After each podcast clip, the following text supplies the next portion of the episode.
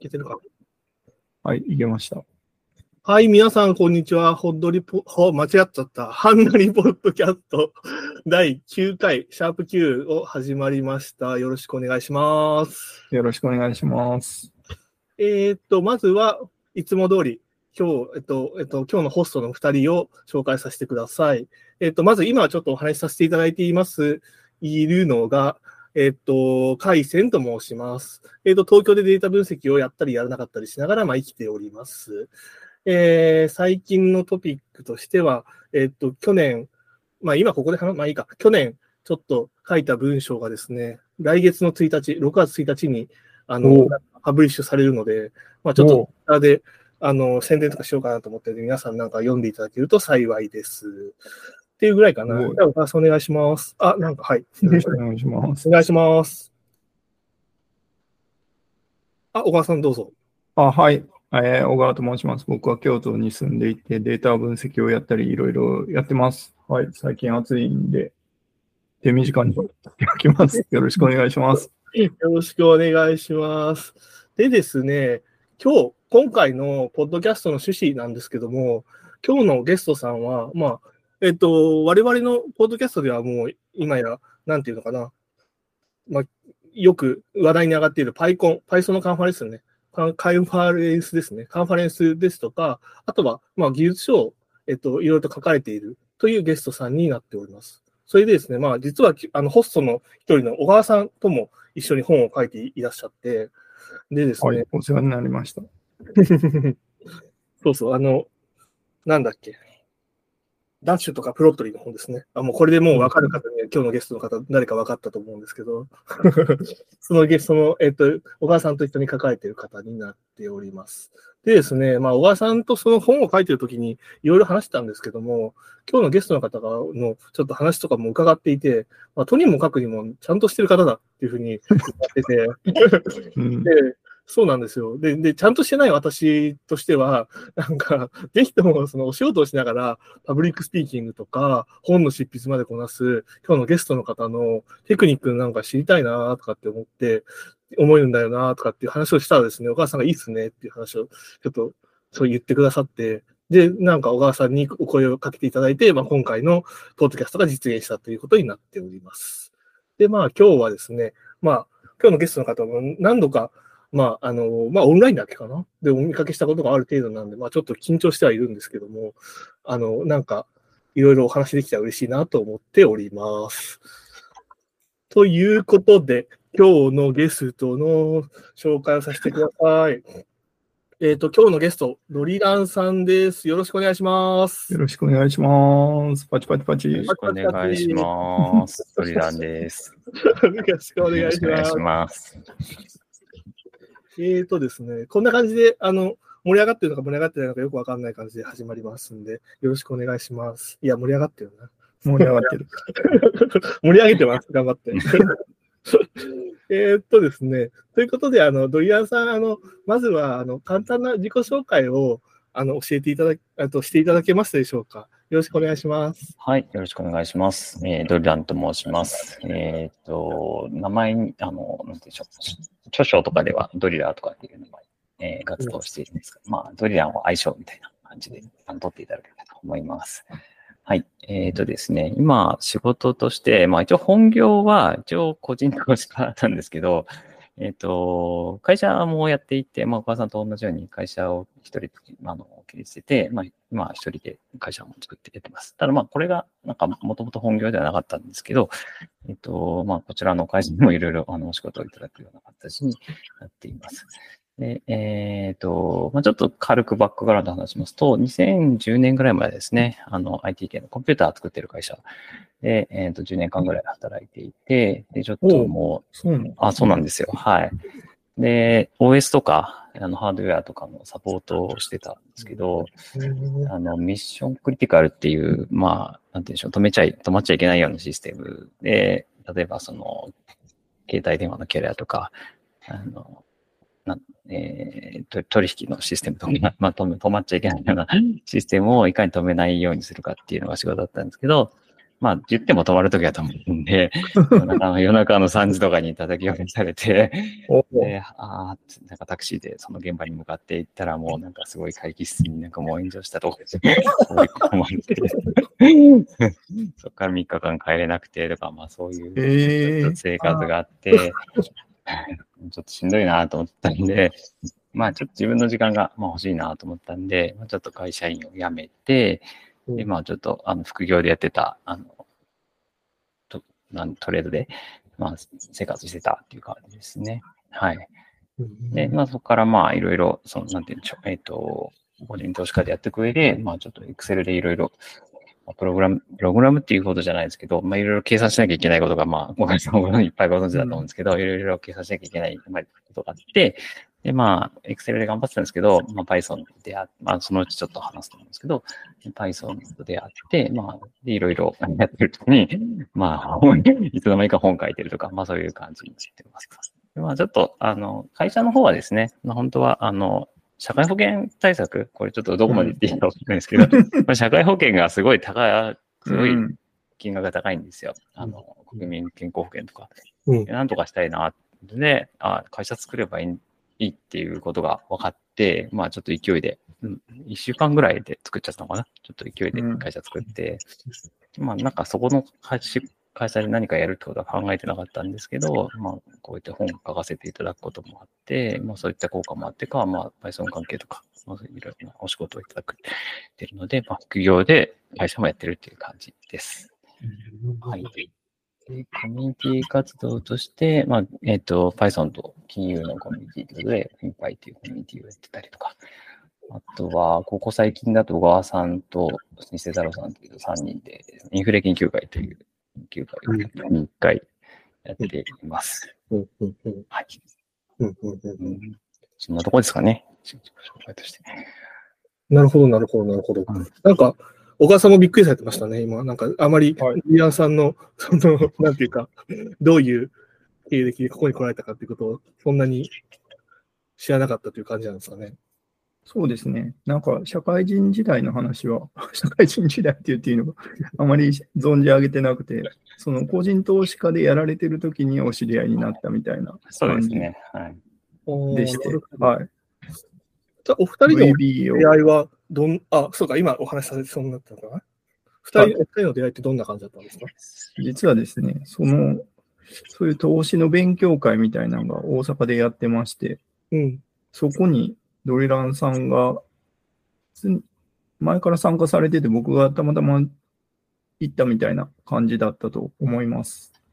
実はそこでですね、知り合って、うん。プログラミング、その頃ドリランさんが VB とか VBA とかやられてて、最初ちょっとおしそれを教えてもらった覚えがあって、その次に Python、Python っていうのが流行ってるっていうのを聞いてうん、おーってなった覚え出があります。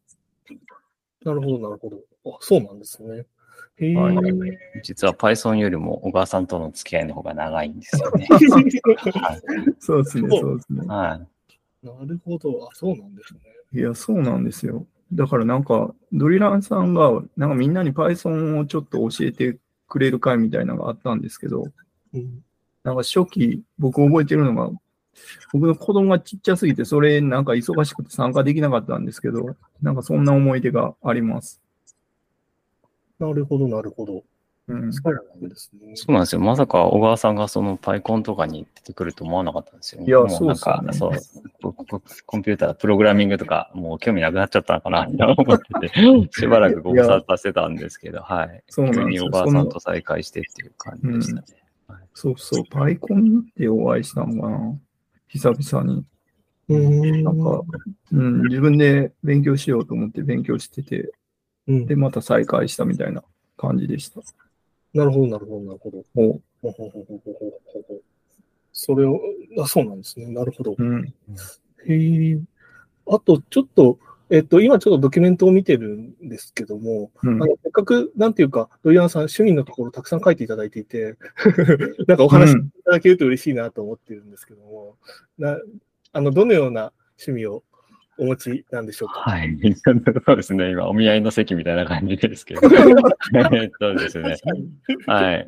まあ、あの、タイムマネジメントの話とか、海星さん話題に終わってて、ちょっと失望させて申し訳ないですけど、私そんなに忙しくないんですよ。で、あそうなんです趣味は、まあ、一番多分、あの、生活の中で一番やってるのが、そのドラクエウォークって、ドラゴンクエストウォークっていう、うんうんうんウォーキングゲーム、一ゲーなんですけど、うんこれが多分寝てる時間の次ぐらいに多分時間が取ってるおあのー話ですね。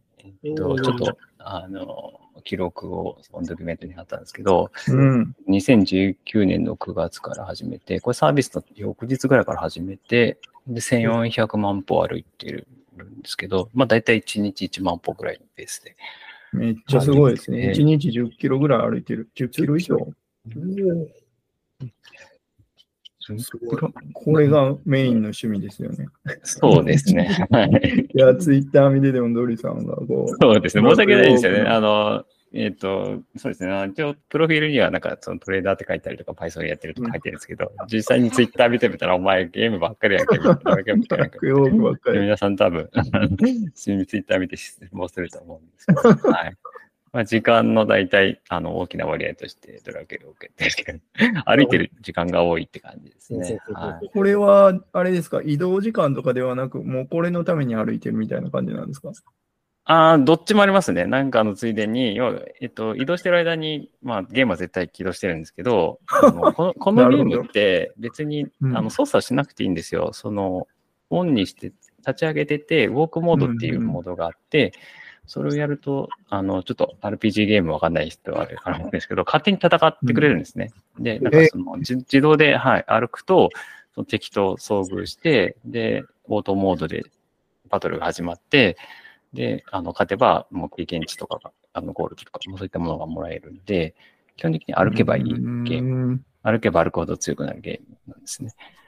んで、あんまりその、えっ、と、外でで歩くときは操作しなくてよくて、まあ、家帰ったときにちょっと、で、あの、装備をなんか整えたりとか、まあ、そういうことをするんですけど、基本的には外でなんか勝手に強くなるゲームですね。うんはい。すごい。そう、共通の知り合いのクリさんもこれを前やってましたね。最近は違う。うゲームやってるとか言ってて。いや、なんかあの人、複数やってますね。あ。そうそう。何個か動かしてるみたいな感じでしたはいね。確かに。そう、僕気になった、献血も気になったんですよ。あ、献血気になりますかはい。はい献血はそうですね。まあ、年に3、4回しかできないんですけど、うんできるようになったら、すぐ献血行ってるっていう感じですね。じゃあ3、4回っていうことは400ミリのやつですか？あ、そうですね。はい。いや、実は僕も一時期献血を趣味にしてた頃があって、はい。なんか、こう、固め、何だっけ、成分献血とかっていうやつやと、1ヶ月に1回、もっといけるのかな？あ、そうですね。頻度が上げられますね。とかで、なんか100回を目指そうかと思ったんですけど、30回ぐらいしてた。でも結構やってる方じゃないですか。うん。うん。いや、でもなんか知り合いの友達が100回ぐらいやってたんで、いうんや、それやりたいなと思って。うんうん。献血は面白いな。いや、あの、いつも私、秋葉原の、はあの、献血センター行ってるんですけど、い、はい、はい秋。葉原すごいですよ。あの、本が下手なその漫画喫茶とかよりも、その本が充実、漫画本が充実してるんで、えー、読みたい本があったら献血すればいくらでも読めるっていう感じですねで、ドリンク飲み放題だし、お菓子出してくれるし、はい。なんで、漫画喫茶行くんだったら献血した方が、うんはいアイスも食べれる。あそうですね。熱くなるとアイス食べれる。献血いい趣味ですね。なるほど。へえ。おすすめ。他にも、はいはいはい。なんか、他にもなんとなくね、人はいで助けした感も出るんで、はい。うんなるほど、なるほど。いや、面白いですね。でも趣味が献血。うん、そうか。そんなことも。趣味献血いいと思います。僕も面白いですね。戻りたい。これはまだ戻れます。好きなはい作品。いや、戻ろうと思ってます。好きな作品はこれ全部漫画ですか？アニメ。そうですね。あの、小説が原作のやつもありますけど、アニメ化したりとか、うん、うんと、そうですね。二つは小説ですね。その、一番目と、この春日の憂鬱っは結構聞きましたよね。うんでも僕読んだことないの。読んだことないですよ。いや私もそうですね、ちょっとそこにも書いてるんですけど、うんあの会社員時代ちょっと忙しかったんで、うん。昔あの大学生時代とかすごい漫画とか好きでいろいろ読んでたんですけど、会社もう会社員だったらちょっと忙しかったんで、そういうあの分野から距離を取ってたんですけど、あのにビジネス誌とかあの投資もやってたんで、ビジネス誌とかは結構読んでて、で、その時に、その、鈴宮春樹の憂鬱っていうのが、なんかすごいらしいぞっていう。うん。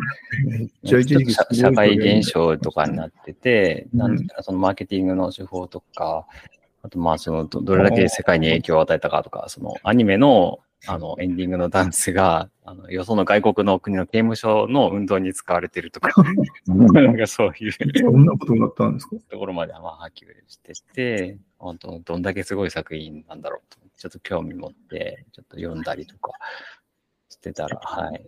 ちょっとその世界に戻されたっていう感じですね。すごい、めっちゃありますねうん。ちょっとアニメはアニメでまたアニメ会をしないとダメなぐらい。ニッキーさんのあれかも、そう確かに、ニれですもんねッキーさん対、カイセンさん対ドリランさんでアニメ会を。そんな詳しくないですよ。私ももうテレビがないんで、そういうコンテンツが分からなかったんですよね。はいはいテレビもう15年か20年ぐらいもテレビがない状態だったんで、今は流行りのどうなんですか？今はもうなし？今もなしですね。はい。あそうなんですね。テレビがもう15年以上多分ない状態で、何が流行ってるかっていうのは全然わかんなくて、ツイッターとかで話題になってるっていうのは知ってますけど、はい。代わりに YouTube を見られているという。そうですね、YouTube はですね、アニメとかあんま見ないで、もう世界史の動画とか、料理の動画とか、うん、あとドラクエウォークの動画とかですかね。おー。それ料理結構やられるんですか？料理、まあ、あの、すごい凝ったものじゃなくて、いかに、あの、簡単に美味しいものを作るかっていう、楽をして作るかっていう、はい。これで料理の動画は、うん、ニッキーさん、ニッキーさんが料理とかできないって言ってたし、これを教えてあげたらいいですね。そうですね。そうですね。うーん。なるほど、なるほど。あとは、なんか私が気になってるのは、ここに書かれてる囲碁で、えっと、囲碁の趣味は、あのトレーダー仲間の影響というふうに書かれてるんですけど、はい。私ちょっとトレーニングの世界っていうのは全然わかんないんですけど、そのトレーニングの世界とかっていうものは、その囲碁とか将棋とかに通ずるものがあったりとかするんですか？なぜかわかんないですけど、トレーダーの人す、すごいボードゲーム好きなんですよね。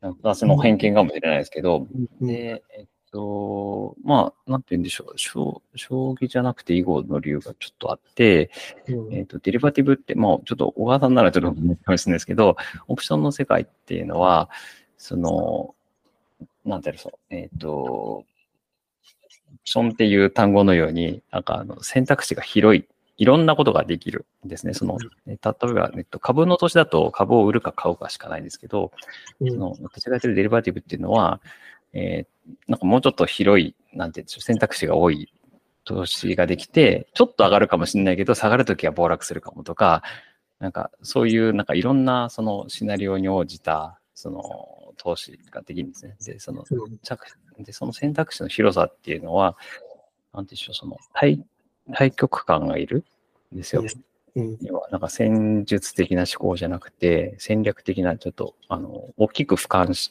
しなきゃいけないんですけど、それ以後は、その選択肢がすごい多いっていうか、対極感がないと、勝てないゲームなんですよ。なんちょっと、なんて、戦戦術的、戦略的？なんで、将棋は王様を積ませるゲームなんで、目的がはっきりしてるんで、ちょっと戦術的な感じがして、ルールもわかりやすいんですけど、まあ、要はなんかその兵、将将軍とか兵隊とかが王様を殺したら勝ちだとかなんですけど、囲碁の場合は、どっちかっていうともっと、なんて言うんでしょう、えっ、と、政治的な側面っていうか、もうここでは負けてもいいけど、最終的には、あの、トータルで勝てばいいみたいな、あの、局所的になんか相手にこう譲るとか譲って、自分が取りたいところで勝って、最後にこう、1点差で勝てばいいみたいな、そういうゲームなんですね。うん。経営者の人がよくあのやったりするゲームなんですけど、対局感を得るのになんかいいよって言われて、実際やってみたら。ちょ、ちょっとハマってっていうか、1年でまあ単を取るぐらいのネット、ネットのおめっちゃすごいですね。はい。感じで普。段、じゃあ、囲碁とかも打たれるんですか？たまに、そうですね、今だと今そんなにガチってないですけど、あのね、うん。あの、9、9路って言って、その囲碁は本当は13路って言って、その大きい盤でやるんですけど、うん、あの、早く決着がつくようなちっちゃい盤面でもできるんで、まあ、それちょっと気分転換にやったりとかしますね。うん。うん。ヒカルの碁は僕もちっちゃい頃に読みましたが、はい。ちっちゃい頃でもない。そうですね。まあまあ大きかった。まあね、大人になって読むとまた面白い。ああ、そうなん。ですね。はい。そうか。海鮮さん、囲碁とかやるん。ですか私、囲碁やったことないですね。うん。囲碁、うん、そうですね。囲碁、囲碁と、ルールもわかん。ないです。ルールはね、簡単なんですよ。あ簡単なんですか？はい。ルールはすごい簡単なんですよ。でもね、打つのなんか結構難しいですよね。うん。可能性が大きいっていう話もある。そうなんですよ。うん。13×13 のとこでどこに行ってもいいんで、うん逆に困るみたいな。逆に困っちゃうんですよ。自由すぎるっていう感じで。そうそう。は僕もちょっと、その勉強会、知り合いになった勉強会で、なんか皆さん囲碁の話をされてたんで、ちょっとやったんですけど、うんうんうん、僕はあんまハマってなかった。まだやらない。まだ、合う合わないはありますからね。うん人生に余裕ができたらやなと思って置いてます。なるほど、なるほど。おー、なるほどですね。あとは、まあ、そうですね。まあ、私があと一つちょっと気になったのは、好きな作品のところに野球漫画をいくつか挙げていただいてるんですけど、はい。野球漫画がお好きなんですか？野球漫画、そうですね。漫画全体好きなんですけどうん、割と野球は、あの、見るの好きで、あー野球漫画も結構好き。っていうか、まあ、割と、なんて言うんでしょう。少年漫画とかだと、必ずあるんですよね。うん多分いろんな世代っていうか、ドカベンぐらいから始まって、うんあと、足立みつるとかもたくさん出してますし、うん多分どの世代でも野球漫画ってあると思うんですよ。まあ、結構、なんていうんでしょう、野球漫画は、あの、野球のルールってわわかるっていうか、一回野球のルールしてれば、野球漫画ってなんとなくこう、入りやすいじゃないですか。うんで、まあ、たくさんいろいろ読んではありますね。はい。で読んでいて、なんとなく、こう、うん、あの入り込みやすいんで、うん、なるほど、なるほど。うん。野球漫画か。数十作は読んでいるって書かれてますもんね。すげえは。多分、大体の野球漫画をフォローしてると思いますね。はい。ええすごいみたいな感じになってますけど。その中でもこのラストイニングっていう漫画はおすすめですね。うん。私読んだことあるんですよね。おでもしょ、しょっぱなぐらいだけなんで、もう全然覚えてないんですけど。なんか、監督が、ちょっと、そうですね。監そうか督が主人公そうですよね。ですね。そうそううそうそう。ーん。なんか、それは読んだ記憶はあるんですけど、野球漫画か、あんまり知らないな。読みたいけど。うん。なるほど、なるほど。まあ、でもそんな感じで、いろいろと趣味もたくさん持たれているうん。ルイアンさん。そうですよね。えっと、次に、あの、ルイアンさんにもついてもう少し詳しく知りたいということで、まあ、今に至るキャリアを教えてもらおうかと思ったんですけど、まあ、ちょっと先ほどはい少し話していただいたんで、うんはいこれはまあ、いいですかね。もう、なんか話していただいたんで、で、なんか私からの実は質問として、ロリランさんっていう名前の由来って一体どんな由来があるのかなっていうのをなんか伺いたくて、あと、はいはい。ドリランと書いてドリランさんと呼ぶのは、はいはい。あれは、ど、ど、ドリランさんが正しいんですか？そうですね。ちょっと、この辺なんか、あのしょうもない話になって恐縮なんですけど、あの、好きな作品のところで、鈴宮春日シリーズの話をしてたんですけど、その時に、とあの、ニコニコ動画で、まあ、いろいろそのコンテンツがあったんですね。なんで、ちょっとニコニコ動画にちょっと一時ハマってた時期があって、でニコニコ動画のアカウント取るときに、なんか名前、アカウント名決めなきゃいけないんですけど、その時にやってたミスタードリラーっていうゲームがあったんで、そこからもう雑にあのドリラーって名前を つけました。ゲームから。はい。で、でもそれでなんかゲームのアカウント名だから、もうそこで閉じた世界になるかなと思ったんですけど、うんニコニコ動画って、その生放送、今で言う YouTuber とかのライユライブとか、まあ、ニコニコ生放送っていうのがあって、まあそこでもその、えっと、デリバティブの投資家がその生放送してる人がいたんですね。で、そこでちょっと、あの、いろいろ、まあ、楽しくなって、まあコメントとかしたりとかですね、まあコメントとか拾ってもらえるんで、ああ、じゃあドリラーさんなんとかっていうふうに、その人からいろいろドリラーさん、ドリラーさんって呼ばれるようになって、あうん自分はドリラーさんなんだっていうふうに、自我がたみたいな。感じですね。はい。で、そのデリバティブの、その、まあ、なんていうんでしょう、投資、投資もなんかいろいろやっぱコミュニティがあるんですね。で、そのコミュニティにも顔を出すときに、もう他、もうそういう、そこでドリラーさんって認知されてるから、もうめんどくさいからもうドリラーさんでいいやと思って、えっと、そのコミュニティで、まあ、チャチャット、チャットの、チャットをするコミュニティだったんですけど、はい、そこでドリラーっていう名前のチャットで入ってました。で、なんでドリラーになったのっていうところなんですけど、これもまあしょうがないんですけど、うん。えっと今、私、日経平均、日経225っていう、その、まあ、日経平均を、原資産とした、まあ、デリバティブのトレーディングを今してるんですけど、えっと、デリバティブって、その株だと15時で終了なんですよ。朝の9時に始まって、うん前場後場ってやって、で、もう15時にはもう、あの、株の、株の人たちは、はい、解散ってなるけど、えっとデリバティブの人は、イブニングセッションって言って、夜もやってるんですね。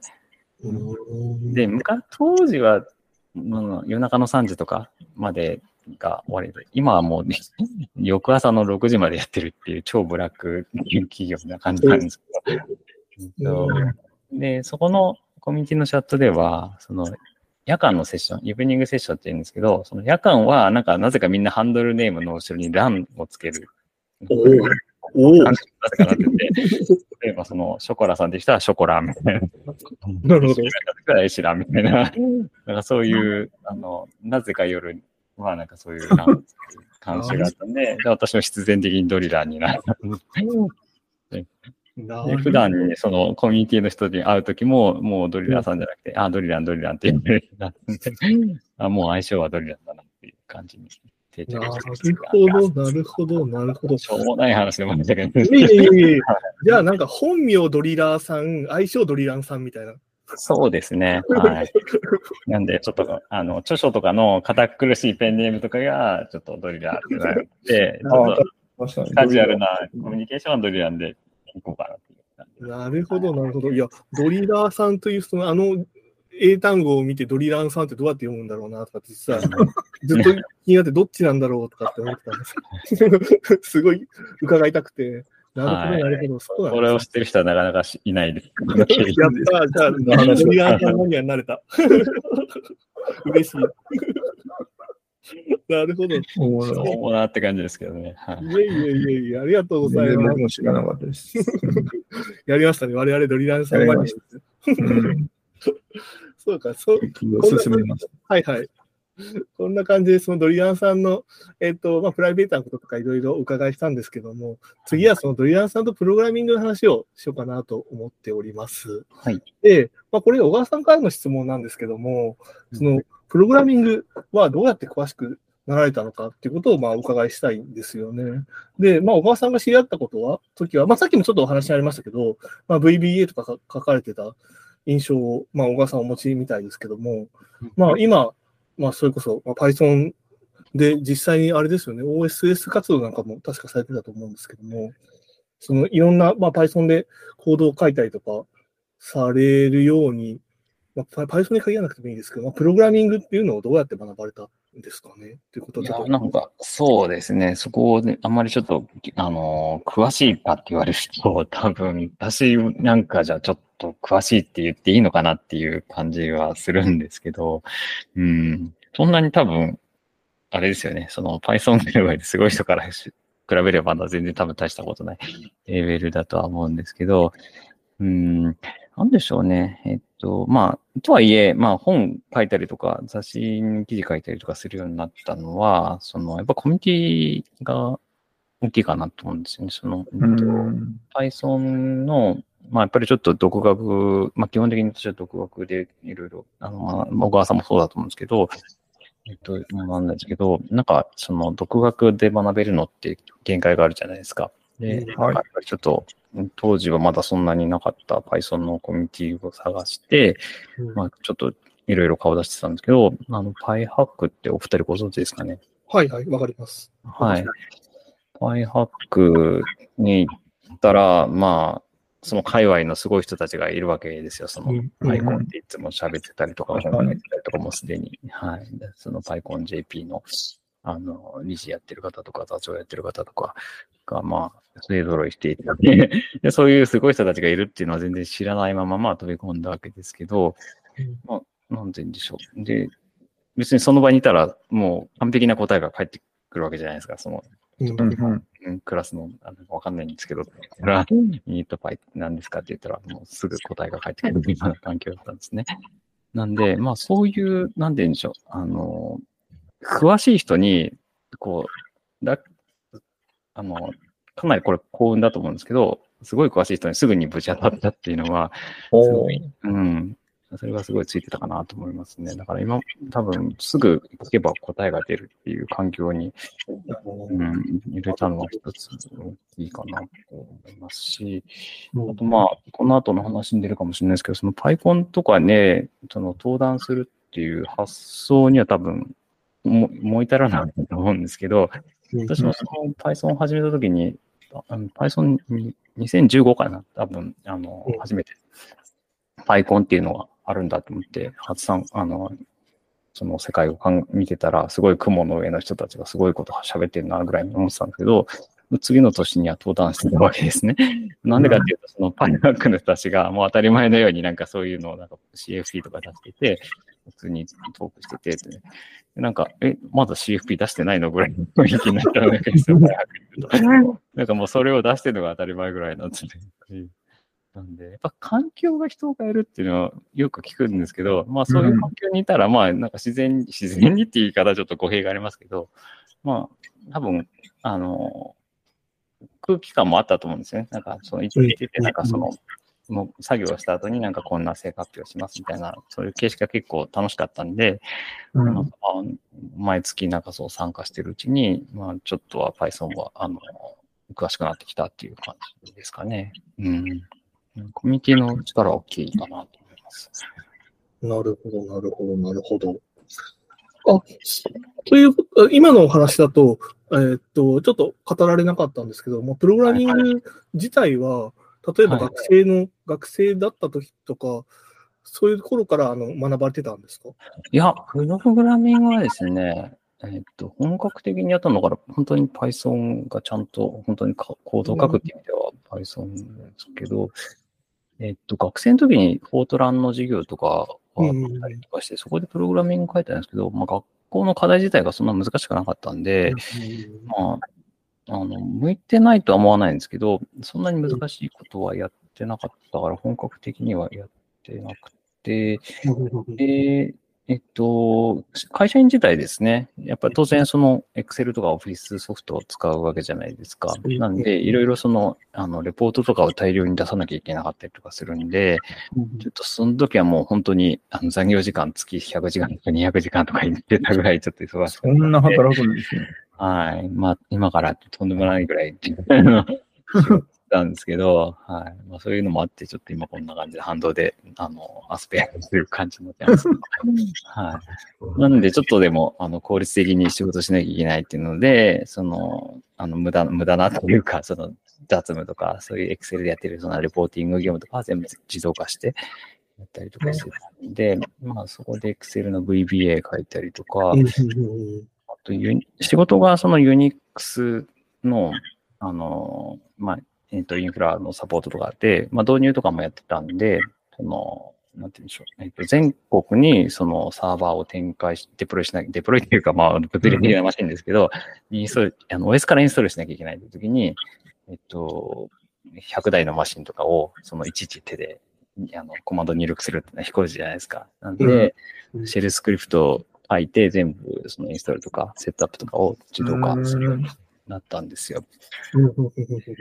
それもちょっとそうですね。あの、え細かい話になっちゃうんですけど、当時そういうデプロイツールみたいなのなかったんで、自分で全部シェルスクリプトあで、うん。うんで、全国に、あの、あのなんて言うんでしょう、いろんなそのエンジニア、あの、各地のエンジニアさんにインストールお願いしてたんですけど、手順作るのだるいんで、うん。その、ホスト名を入力したら、全部 IP アドレスからルーティングから、その環境に合ったやつをあの全部構築するように、一個そのシェルスクリプト実行したらもう全部セットアップできるようなスクリプトを書いて、それを全国のエンジニアさんに、はい、お願いっていう感じで、手順書できるだけ書けないような感じで、やってたって感じで、まあ私基本効率中な感じなんで、できるだけちょっと、まあ時短でこう、あの料理の時もそうなんですけど、できるだけその時短でこう終わるようなうん手段としてプログ。ラミングをやってたのかもしれない。スクリプトプログラミングって言っていいかどうかはわかんない。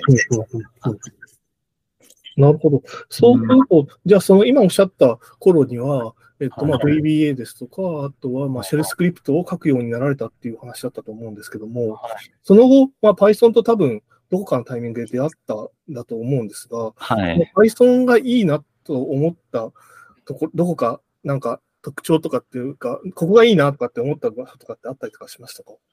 はい、あのまずその Python との出会いなんですけど、うんうんうん。さっきお母さんが言ってた、その、大阪の勉強会なんですね。それ、えっと、その、投資の、の、なんていうんでしょう、デリバティブを教えてくれてる先生が、まあ、大学の先生だったんですけど、うん。まあ、コンピューター言語もいろいろやってて、で Python がいいよっていう話を聞いてたんですよ。なん、で、なんで実際やってみたら、ああ、いいじゃんっていう感じだったんですけど、まあ、他にもそのマトラブとかオクターブとか、まあ、あの大学の先生なんで、その Java とかいろいろあの紹介してもらったんですけど、まあそのマトラブとかに比べて、どう考えても Python の方がハードル低いじゃないですか。うんうんうんうんうん。まあいろいろその、えーと Java とかもビルドしなきゃいけないとか、マトラブはそもそも有料だしとか、時に、まあ Python 始めやすかったですし、実際にやってみたら、まあちょっと今までその VBA でやった不満だったところが、まあ、Python とか、あと Pandas っていうのに、まあ Pandas っていうのにっていうかもうご存知だと思うんですけど、まあ Pandas 使ってみたら、あ、Pandas いいじゃんっていうふうに思ったんで、それで言うと Python いいなって思うきっかけの一つに Pandas の存在が大きいかなって気がします。うん。うんなるほど、なるほど、なるほど、なるほど。そう。そう、パン、そのパンダスがいいなとか、たと確か私のすいません、ちょっと間違えたら申し訳ないんですけど、ドリランさんはパンダスの本、ジュピターノートブックの本でしたっけ？確か書かれてたと思うんですけども、それはやはりその、パンダスなりジュピターノートブックさんですごくいいなと思われて、そういう本を書かれるっていうきっかけにはなったんです。あ、そうですね。本の書いたきっかけってことですよね。まあそうです。はい、はい。そうですね。あの、えっ、と、これも、あの、結局、パイハックになったんですけど、えっ、と、パイハックで、その、著者の、共著者の池内さんとか、のぼりさんとかが、ももともとなんか、二人で、あの、書こうっていう話をしてたのを、まあ、コンビニ挟んで、なんか面白そうなことやってるねって言って、興味をしまししてたら、なんか、あの、一緒に仲間に入れてくれたっていう感じで、まあかなり、その、協調のお二人には感謝してるって感じですね。で、まあ、あと、Google の岩尾さんとかも、あの、どうしようか、あの、私より先に入ってたりはしてたんですけど、うん。なんで、まあ、なんて言うんでしょう、あの、パイハックの界隈もすごい本出してる人がいるんで、なん。か別になんか本書くこともなんか普通な環境みたいな感じなんですよね。うんすごい多分、あの、コミュニティはちょっと、そういう意味ではちょっと特特殊な感じをしますね。うん。うん。なるほど、なるほど、なるほど。はい。あそうですね。当時は、今、今は、あの、そんなにやってないんですけど、当時結構情報発信するの好きだったんで、いろいろなんか聞いたの記事書いたりとか、いろんなことを、あの、パイコンとかもそうですけど、まあ、情報発信をして、だからまあ、そういうこともあって、世の仲間に入れてくれたっていうのはあったみたいですね。はい、なるほど、なるほど。ど。そうすると、そうか。あの、そうね。なるほど。あ、そうなんですね。すいません。えっと、まあ、それ、えっと、ちょっと今の話だと、えっと、ドリダンさんと、まあ、プログラミングの話をちょっといろいろとお伺いしたんですけども、はいえっと、まあちょっとすいません、ちょっと進行表に戻っちゃうんですけど、えっと、えっと、ドリランさんと、まあドリランさんの、私の、私の勝手なイメージなんですけども、まあドリランさんは、その非常にファイナンスとかにすごく詳しい方っていうイメージがあって、まあフィンパイっていう、まあ、コミュニティもされてますし、あの、まあ私なんかは全然何もわかんないど素人なんですけども、なんか、なので、まあ、そのファイナンスの分野の話とかちょっとお伺いしたいなと思ってるんですけども、あの、まず、あの、ドリアンさんは、あの、ファイナンスの分野、ファイナンスの分野ってそもそも言っていいんですか？わかんないんですけど、こういう分野に出会ったのは、あの、いつだったりするんですか？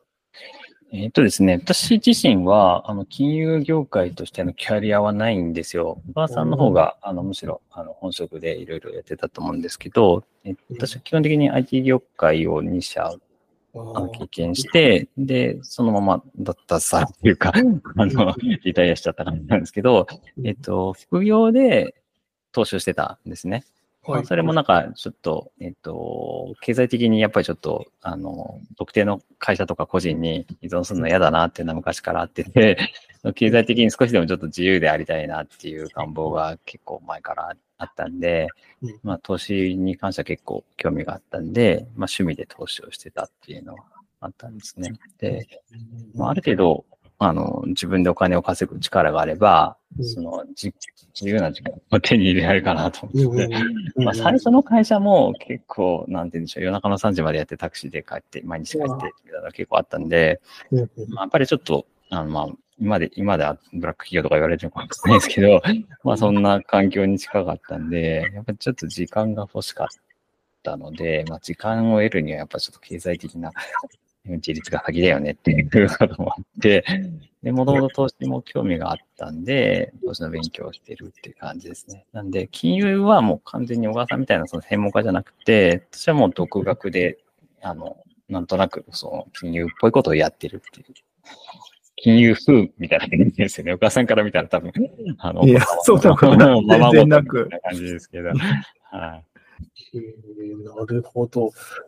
そうすると、まあ、そのドリガンさんにも、じゃあ、小川さんにもちょっとお伺いしたいんですけども、その、金融分野のお仕事っていうのは、その、どんなお仕事が行われてるんですか？すみません、まあ、あまりに仕事すぎて何にもわかんないんですけど、例えば、なんていうか、どういうお仕事が、なんか、メジャーだとか、そういうのってなんかあったりとかするんですか？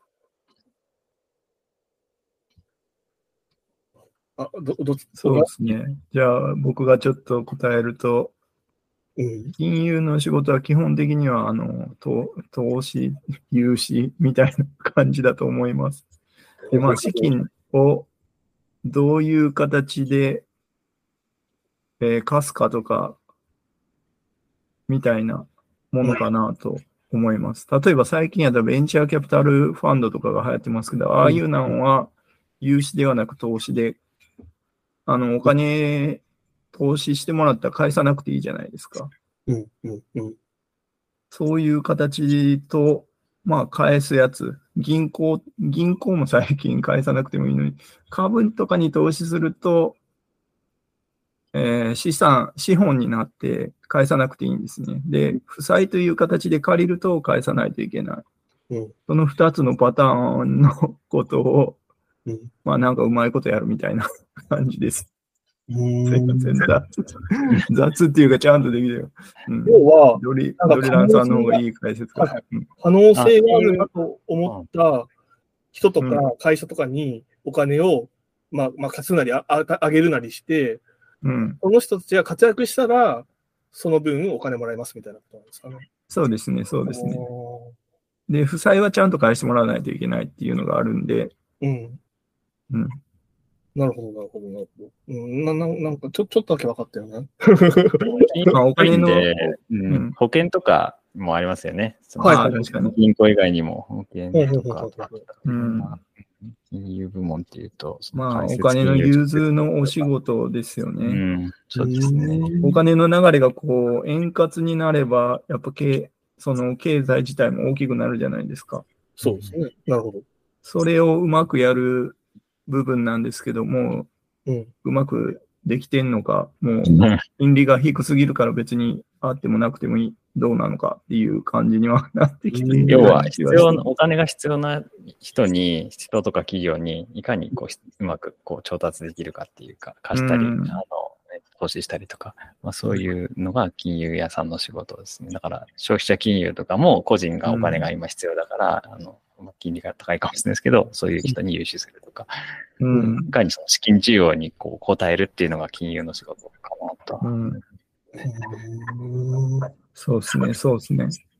るほど、なるほど、なるほど。でその中で博打部門もあって、博打部門もあって、うんうんそう結局その負債とかも流動性がないと、こう、やばいよねっていうことになるんで、そこを、そこをつなぐのがもうなんか市場とかトレーディングとかの世界みたいな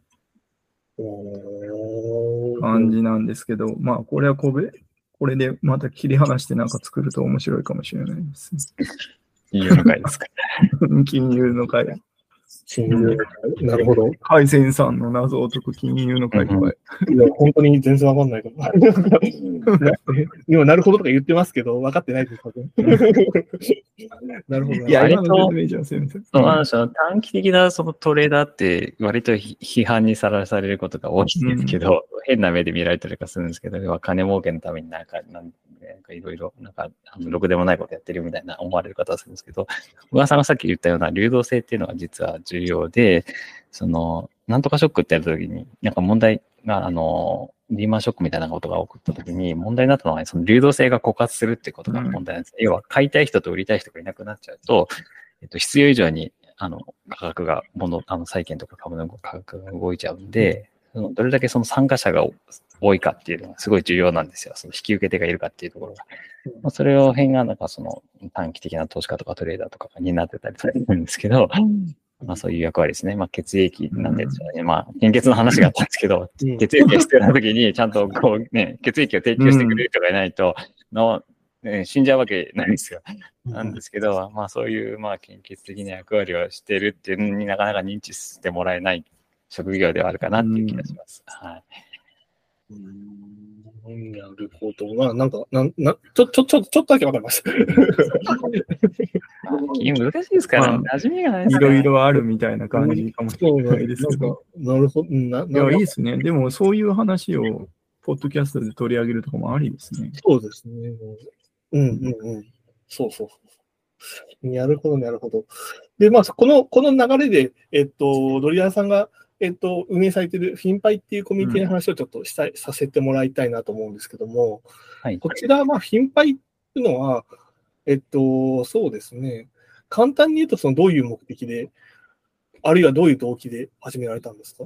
そうですね。じゃあ、成り立ちについてちょっと簡単にご説明しますと、はいえっと、パイコンの話したと思うんですけど、えっと、フィンパイのきっかけっていうのは、パイコン JP だったんですよ。で、えっと、パイコン JP の2016の時は、私、ちょっと金融系の話、トークをしたんですね。で、えーその時に、えっと、当時のそのパイコンは、まあ今もあるかもしれないですけど、オープンスペースっていう、あの、好きに使っていいスペースを予約して、その時間変えたんですね。で、ちょっと私がそのトークをしたつきついでに、あの、Python でやってる人で金融に興味ある人集まってくださいっていうふうに呼びかけたら、思ったよりそこのオープンスペースに人が来来てくれたんですね。で、当時、やっぱりその金融関係で、その PyCon のトークする人ってほとんど、ほとんどいなかったんで、人集まるかなと思ったんですけど、私のトークにも結構人が立ち見が出るほど来てくれてて、で、結構人が集まってくれたんで、でそこで、まあ、じゃあ、せっかく集まってくれたんで、ちょっと Slack 作って、なんか情報共有しましょうとか、じゃあ、せっかくなんでコミュニティ作りますね。で金融の Python だから頻繁だよねっていう感じで、えー、頻繁が立ち上がったって感じですね。なるほど、なるほど。なるほど、そうなんですね。あ、パイコンがきっかけだったんですね。そうですね。ええあ、そうなんですね。なるほど、なるほど。あとは、これは多分、小川さんからの質問だったかな。フィンパイの運営の話で、えっと、フィンパイの今後どうしていくかというビジョンはありますかという質問なんですけど、こちらに関してはどうなんでしょうか？そうですね。難しいですね。えっと、もともとですね、うん私がまあやりたいことばっかりやってるコミュニティなんですよ。いや、今だったら LLM とか、あの、あの辺流行ってるんで、ちょっとやってみたいねとか、まあ、えっと、あとインフラの勉強会やったりとか、あの、好きなことをまあやってはいるんですけど、えーっと、そうですね、あんまり、なんて言うんでしょう。あの、私の、まあ、好みの問題なんですけど、こう人をバーッと集めて、なんかその人の話をあの聞くだけで終わりっていうイベントがあんま好きじゃなくて、なんかこう、参加者と、その、なんか交流ができるというか、その、な、なんかうん、あの、そういうコミュニケーションができるようなイベントの方がまあ好きなので、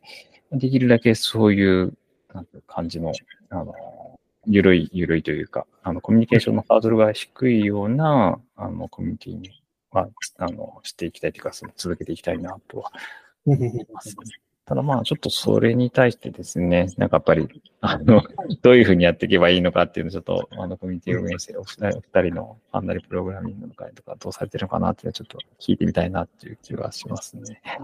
なるほど、なるほど。じゃあ、ここで、ハンナリプログラミングの運営の話をうん。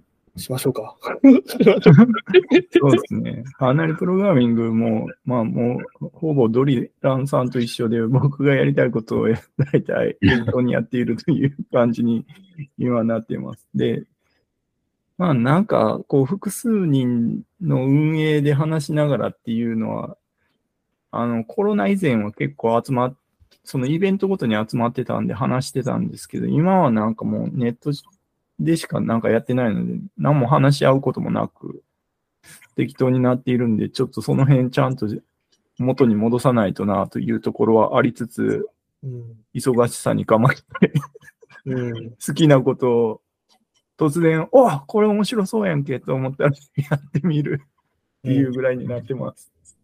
う。うんん。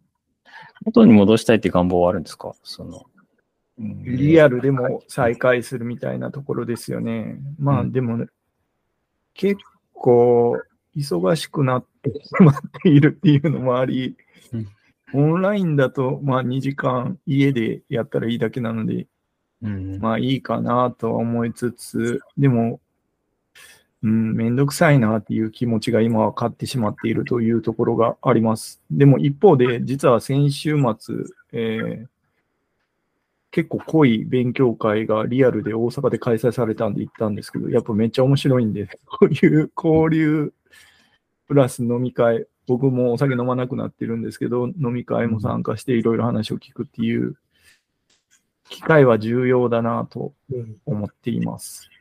うん。ドリさんとかどうなんですか？元にこうリアルに戻すとかっていうのは。そうですね。オフラインでなんかやりたいんですけど、もう参加者が、なんて言うんでしょう、オンラインに慣れてるのと、ああの、結構東京じゃないところからも来てくれる人が、あのう、んうんうん。出ているんで、あまあ、小川さんとかもそうですよね。確かに確かに会とか、オンラインだから黙々会フラットね行くみたいなオフラインだったら来てくれるかっていうと別の話になると思うんですよ。うん、なんで、うん、そういうのどうすればいいかなってう難しいですよねだって今だって、両方こんなリうんだってね、あの、海鮮さんと小川さん、ロケーション違いないですよね。そうですオねン。ラインでやりたいときどうするのっていうのをちょっと聞いてみたい感じしちゃいました。うん。うんなんか両、前回行った勉強会はオオンラインもあり、現地もありみたいなうん感じで運営されてましたね。でもまあ、設備はいたりするんで、うん。ハイブリッド難しくないですか？なんうんか、その現地とリモートの温度感が結構あったりして。うん。確かに。うんいやー、あと、ハイブリッドめっちゃ大変そうやなっていうのもあるんん、そうなんですね。機材とかね。うんうん。そう、そこはもうなんか NPO を立てられてやっているような勉強会なんで、あそうなんですね予算もあるから、はいはい。うん、いいと思うんですけど、ううんん、やっぱなんか、そういうところを考えると、オンライン、一択かな？と思ったり、まあ、しています。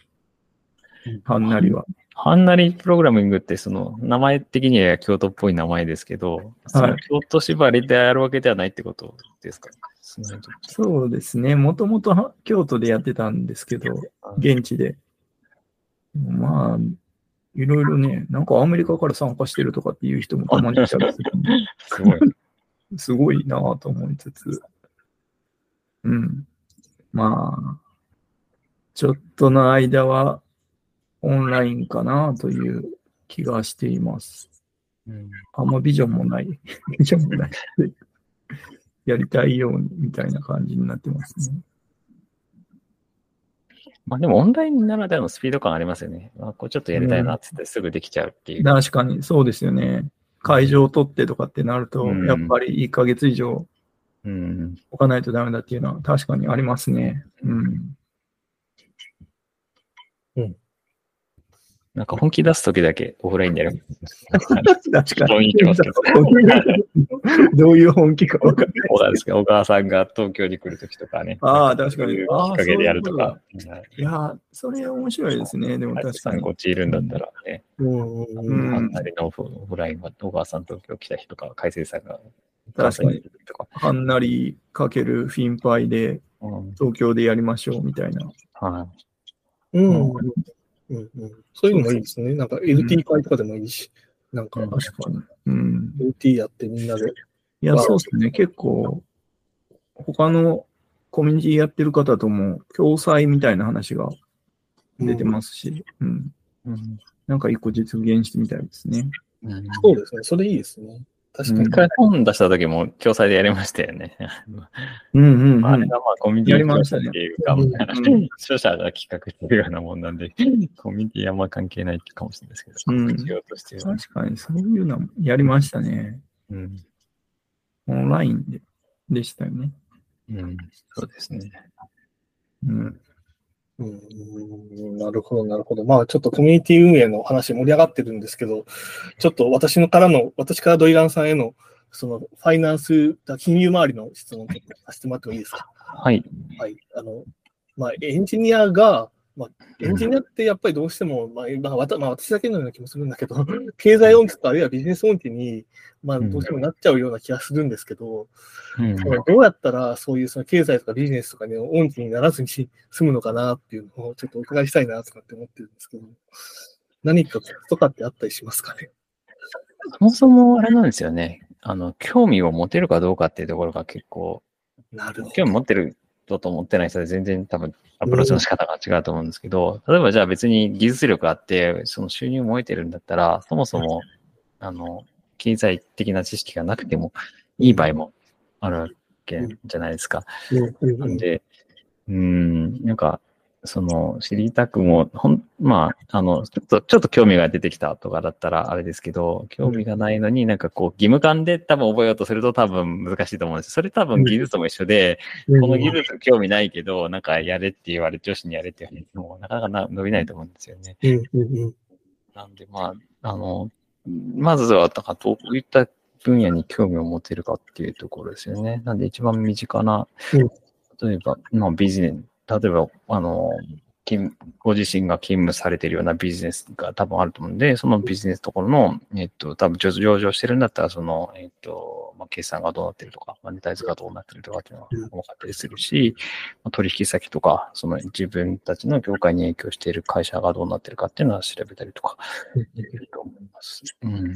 ただね、やっぱちょっと私のこれ持論なんですけどうん、あのー、なん何かかんかの未然を切った方がいいと思うんですよ。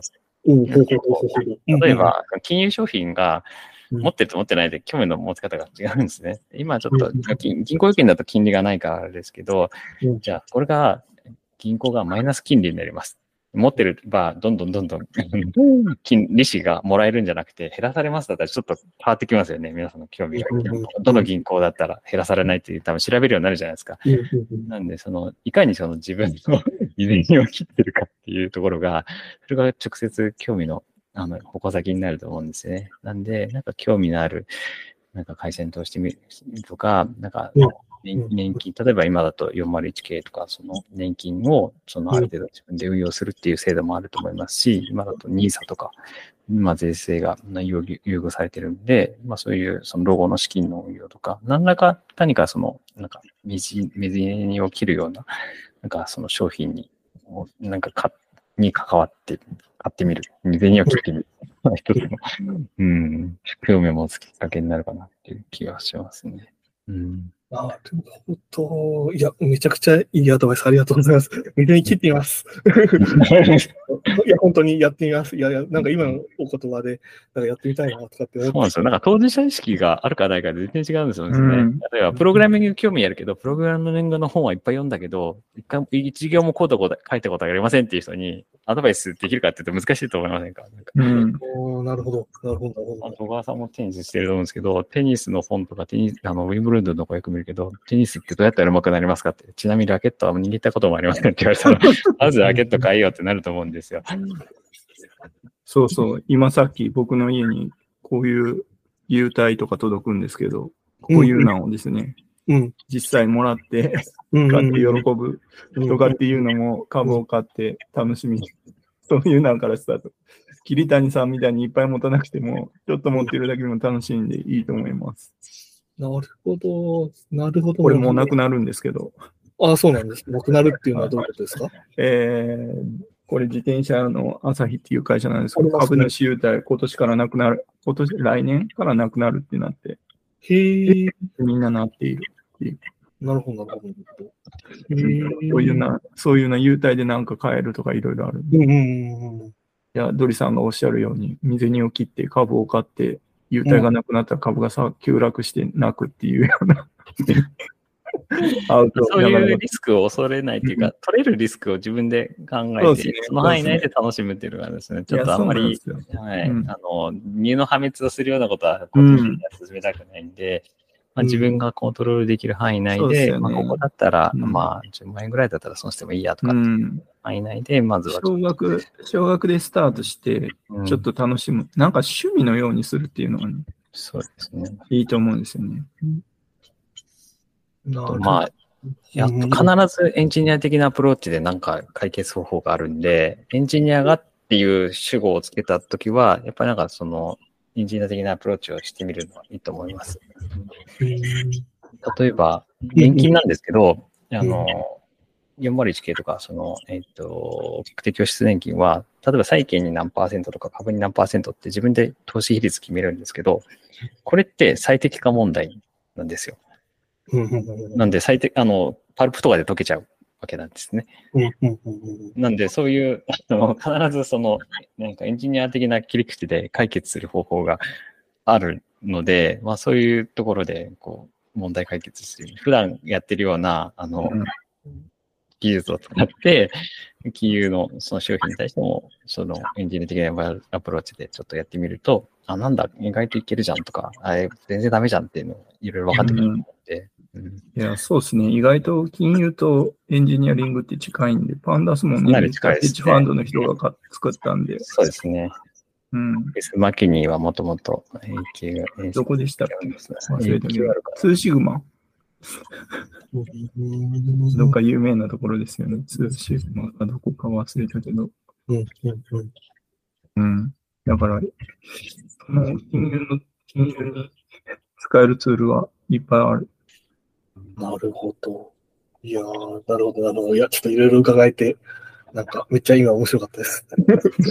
へえ、なるほど。あ、そういう、あなるほど、なるほど、なるほど。ありがとうございます。じゃあ、ちょっと、えっと、次のセクションに行ってみたいと思います。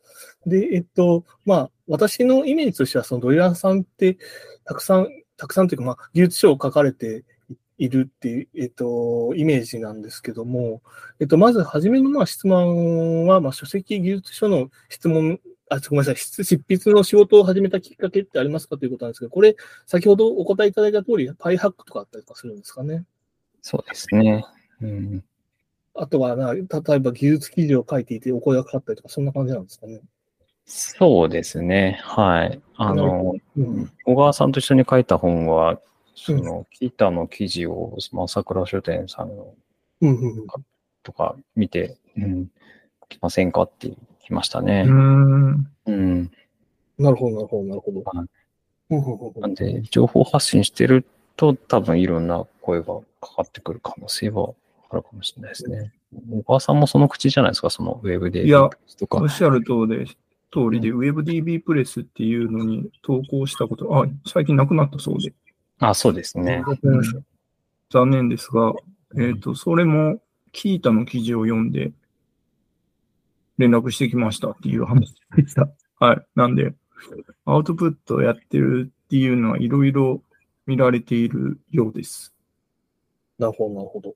これはまあなんか書式書籍を書きたい人とかにはね、すごく有益な情報ですよね。多分そういう人も世の中には結構いると思うんで、まあアウトプットせいっていうことですね。うんなるほど、なるほど。あとはですね、まあ、ドリランさんがお仕事をしながら、まあ、書籍の執筆をされるのって、私すごく大変そうだなとかって思うんですけども、どういうふうにそのやりくりをされているのかなとかっていうのをちょっとお伺いしたいなと思ってて、例えば、その毎日これくらいの量書くぞとかっていうみたいな感じで書いてるとか、あるいはまあドリランさんのお料理手法があるとか、何かあったらなんか教えてほしいなとかって思うんですけど、どんなふうにその、なんていうか、書籍の執筆をマネジメントというか、されているんですか、えっとですね、あの、極端な話、あの、本書かなくても、あの、生活できちゃうわけじゃないですか。要は、その、うんその本を書くこと自体がなりわいてるわけじゃないので、うんうんえっと、本書かなくても、あの、まあ、怒られるかもしれないですけど、あの、ね義務感がそんなにないので難しいんですよね。なんで、うん強制的になんかその文章を書く時間っていうのを作んないと、多分執筆できないと思うんですよ。で、私がやってるのは、えっと、コメントのキーで書いてました。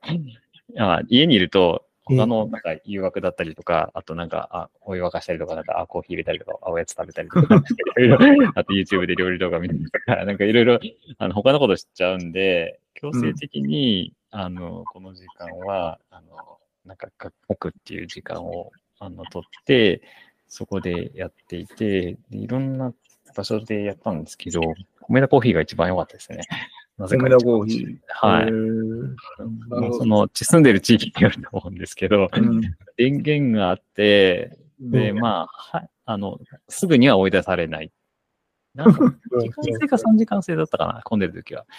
へーで、うん。一応なんか電源も USB と AC, AC コンセントが1個ずつあって、うん。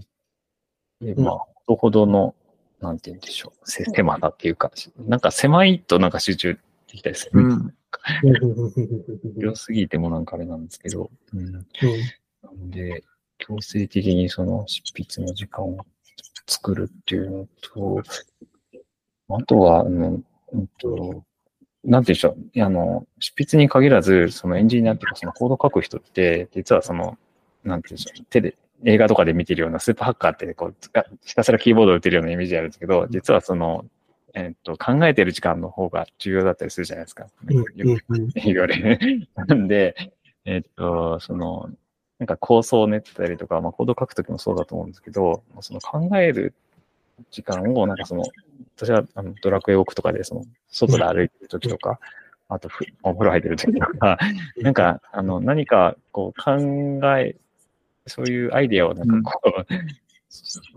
考えた、考えるその時間を、なんかそういうところで、こう、取るってういう。ん。要は家の中だといろんな情報が入ってきちゃうんで、うん何もない、なんかこう、遮断された空気で、なんかその、ものを考えるときも、そういうところでなんか、あの、あこの原稿をこう書いた方がいいかなとか考えてるとか、コード書くときも、ね、うんなんかその散歩していくときは、風呂入ってる間になんか考えた方がなんか、あの、まとまる気がするし、なんかむやみになんか入れることよりも、なんかその、自分の考えを、あの、凝縮してままとめて、あの、思考をなんかこう、繰り返して、その、うんうん、情報のなんかこう角度を上げてから書いた方が効率が上がったりとかするんで、うんそこになんか時間をと投資するのはいいんじゃないかなっていう気がしますね。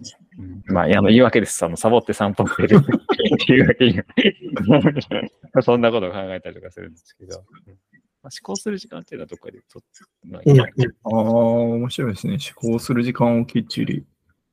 うんうんうんうんあとは、コメダに行って書くと。米田そうですね。はい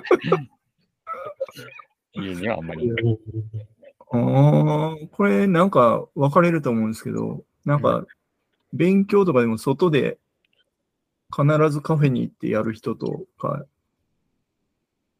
いるじゃないですか。うんうんうん僕なんか逆タイプでもうずっと家にいないと、なんか外行ったら他のことずっと見てやらないタイプなんですよね。うんうん海鮮さんどうですか？私は結うん構、なんかドリアンさんと似てるなとかって思いうました。ん。その例えば昔論文書いてる時とかの、うん。あーそうですね、いろんな環環境をコロコロコロ変えたりとか、その喫茶店で書いたりとかもするし、図書館で書いたりとかもするし、であとはもう煮詰まったら、ひたすら東京のその街を歩いてましたね。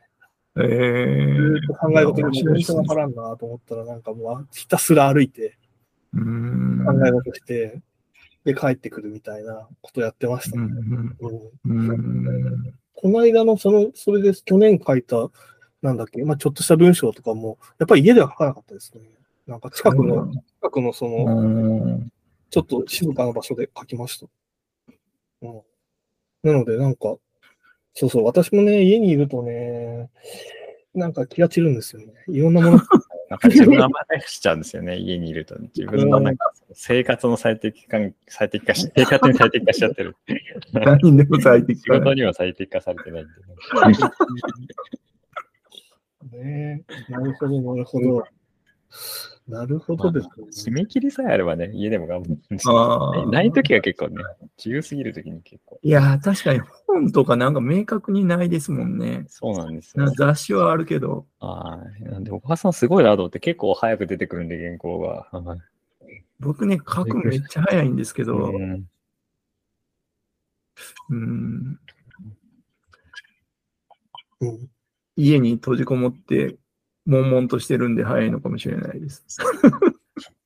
私はなんかサボってもいいし、かあの仕事してもいいよって二択を与えられたら、もう迷わずサボる方なんで。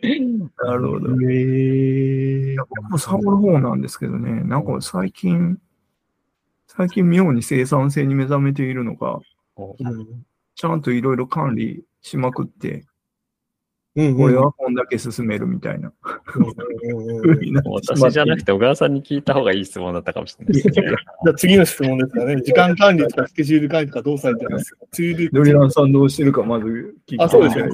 先にドリアンさんちょっとお伺いしてもいいですか？うんはい。時間管理ですか？あ時間管理、そうですね。あんまり私、時間に追われる仕事うは、んそんなにないっていう確かうん。あの、まあ、仕事が、あの、なんで、講師業とかしてた時は、その時間に、あのいなきゃいけないっていうのはあるんですけど、基本的に自由時間、全部自由時間って言い過ぎるかもしれないですけど、えっとですね。まあ、なんか、締め切りがあるときは、えっと、 Slack のリマインダー使ってますね。うんうんあと、えっと、会社でやんなきゃいけない。まあ、おばさんもいろいろやってるんですけど、例えば、えっと、その、法定調書を出さなきゃいけないとか、その、うんえっと、給与支払い報告書とか、算定届とか、なんか、うんそういう、えっと、必ず、会社でやってる上でなんかやんなきゃいけない、まあ、業務は、えっと、全部、その、大体決まっ、年に、毎、毎月何、何月とか決まってるんで、えっと、 every year とかっていう、雑な、あの、リマインドで、えっと、 Slack で投げたりとかして。いや、あれめっちゃ助かってます。うん。頻繁の、頻繁頻の。繁のスラックに実は投げられていて。投げていて、はい。経営者が毎年やんなきゃいけないタスクは、スラックで飛ばしたりとかしてますね。はい。スラック、やっぱスヌーズとかできるんで、割と、うん、スラックは、うん。まあ一応さすがに、なんですよ、ビジネスにカスタマイズされたチャットツールなんで、うん、タイムマネジメントっていう意味で確かに。スラックは、うん、うーんうんうん。うんうんどどうですか？小川さんはどうです？なんか、そういう管理に、どんなツール？似たような感じですけど、Google カレンダーと Slack を連結させて、ああ、全部通知がボコボコ、携帯でもタブレットでも、PC でも全部上がるようになっていて、うん。あとなんか ToDo は普通にドキュメントに書いて管理してます。その日何やるかとかも、うん。週単位、月単位で目、まあ年単位で目標を一応置いといて、月の、月単位でなんか目標やって、週もやって、うん。日々もやるみたいな感じの ToDo 管理みたいなのと、まあ Google カレンダーと Slack でボコボコ、ボコボコ通知が来まくるっていううん。うん。逆にしています。なるほど、なるほど、なるほど。うん、まあ、 Slack も、そうか、Google カレンダーはまあまあ当然のように私も使ってるんですけど、うん。 Slack を連携するっていうのも確かに良さそうですね。そうですね。 Slack を、 Slack にもう全部連結させる。 Notion とかも連結したりして、うんうんうんうん。なんか誰かが書き込んだら分かる状態にしておくとかっていうのもめっちゃ面白くて、うんうんなんかディストピア感ちょっとありますけど、働いなんか、メール見ない日はない、メール見ない日があっても、 Slack 見ない日ってだんだんなくなってきてますよね。うん、そうですね。携帯にも通知がいっちゃうし。いや、そうでですよね。いや、多分 Slack 携帯のアプリがいいんかなと思ってて、うん。うん、だからなんか Slack に全部集まる方向に API 全部つなげられるんで、向かうかなと思っております。GitHub の一周とかもスライドうんに飛びますね。。うんなるうんなるほど、なるほど。いろいろ駆使されてるんですね、お二人とも。いや、なんか、めっちゃ参考になりました。ありがとうございます。で、えーっと、次にですね、ちょっとお伺いしたいのは、まあ、ドリランさんと AI についてちょっとお伺いしたいなと思っていて、あの、まあ、ツイッターとかを、えっと、拝見させていただいていると、しばしばその最近ちょっと生成 AI 周りのことをつぶやかれているふうに、あの、お見受けするんですけども、あの、ドリランさんはその、どういう関心からこの分野に注目してるんでしょうかっていしたらいいですかはい。まあ、LLM とかトランスフォーマーとかそういった技術ってことですかね。はい。そうですね。まあ、あのー単純な好みっていうのもあるんですけど、多分一番今、ダイナミックに多分、あの、動いてる分野だと思うんですよね。うんで、えっと、まあ、おそらく、まあ、産業革命はちょっと言い過ぎかもしれないです。今後、あの、この後多分仕事の呼ばれるかっていう話があるかもしれないですけど、えっと、なん、なんて言うんでしょう。えっと、こう、この、こういう言語モデルっていうのが、今までって、えっと、なんか、単語の類似度とか、そのぐらいのレベルだったのが、全然違う用途に多分使われるようになると思うんですよね。で、私の、まあ、個人的な予測なんですけど、あの、意思決定に言語モデルが使われていくんじゃないかなっていう気がするんですよ。なんでこんなこと言ってるかっていうと、なん冒頭になんか趣味の話で囲碁とか将棋の話してたと思うんですけど、将棋も、あんあ将棋あんまり指すのはあんま得意じゃないんですけど、見るの好きで、なんでこんなに将棋も見るの好きになったかっていうと、電王戦って言って、そのコンピューター将棋、あの、コンピューターとプロがまあ戦ってて、えっ、と、ニコニコ動画でやってたんですけど、あれがまあすごい面白くて見てたんですけど、えーボードゲームの着手って意思決定じゃないないですか。次にどの手を指すかっていうのが。なんで、それはあの限られたルールで、あの、配当を出すから、まあコンピューターはすごい強い。もう、はるかに人間を凌駕してるんですけどうん、でじゃあ、それで別にボードゲームだけの話じゃなくて、例えばその企業の経営、マーケティングとかその経営判断とか、うん。あとはその政治とか、あとは多分立法とかにもできちゃうんじゃないかなって気がするんだけど、なんか司法ももしかしたらで、あの、公正なジャッジとかも、だから全部その意思決定って人間がその、なんて言うんでしょう、言語をもとに考えて下すじゃないですか。うんなんで、まあ言語モデルとの相性がすごいいいんじゃないかなっていう気がするんですね。なんで、あありとあらゆる、あらゆる意思決定が、その AI に置き換わっていく可能性があるかなっていう気はしますね。はい。うんでまあ、どれが一番その面白いかっていうところはちょっと探してるところなんですけど、うんいろんなものをなんか意思決定させるのがなんかいいんじゃないかなっていう。面白いんじゃないかな。まあ、いろいろそこに対する危険性はいろいろ叫ばれてますけど、うんうんうんうんうんまあでも、あの、流れ的にはそういう流れは止められないんじゃないかなっていう気はしますね。うんなるほど、なるほど。じゃあ、そうすると、じゃあ、例えば、まあ、えっと、AI が、まあ、人間の、まあ、ちょっと、えっと、仕事を、まあ、人間の意思決定の仕事を、まあ、奪って人間の仕事がなくなるっていう世界が、まあ、来る可能性もあると思うんですけども、そういうその、まあ、いわゆる AI 脅威論っていうものについては、そのドリランさんはそのどういう立場で、あの、考えてらっしゃいますか？ああ、私が仕事がなくなるってことはないと思うんですよ。その、えっ、と、うん。やってる仕事が取られるってことはあると思うんですけど、例えばその産業革命とかで、例えばその今まで手で、あの、服とかをなんか縫ってたり折ってたりとかいうのが、その、えっ、と、自動で、あの、つ繊維が作れるようになったりとか、あと、まあ、あの、馬車とかで移動してたのが、車に乗って人が移動して、じゃあその人たちの、あ例えばその、服をなんかこう、ね、手でなんか編んだりとかしてる人たちが、その人たちの仕事はなくなったんですけど、人類の仕事がなくなったかっていうと、そうじゃないですよね。うん。なんで、なんか新たな技術が生まれたときに、それに伴う、っていうか、それを使った技術が必要な、それを使った技術の仕事が多分生まれると思うんですよ。うん。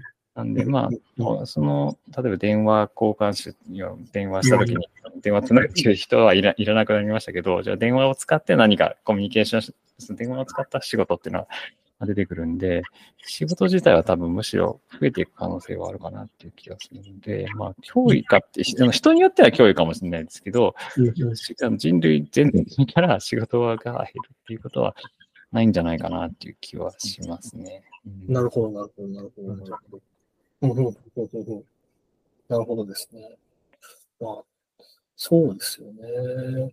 うん、AI の、なんだろうな、の進歩によって、まあ、仕事がなくなるっていうよりも、むしろ、まあ、なんていうか、それ、それに関連した仕事がまあ増えるんじゃないかっていう、まあ、うん、単なる道具ですからね。んそうですよね。うんなるほど、なるほど、なるほど。さっき言った意思決定のところも、実はその、えっと、コンピューターの、えっと、チェスの大会とかで、その、無差別の、あの、トーナメントみたいなのがあるんですけど、それはあの、コンピューターだけのチームでもいいし、人間だけのチームでもいいし、コンピューターと人間組み合わせでもいいし、みたいな、どんなやり方してもいいっていう、そのチェスの大会で優勝したのは、やっぱりコンピューターと人間が組み合わせた。うんコンピューターが出した答えを人間が選んで、うん。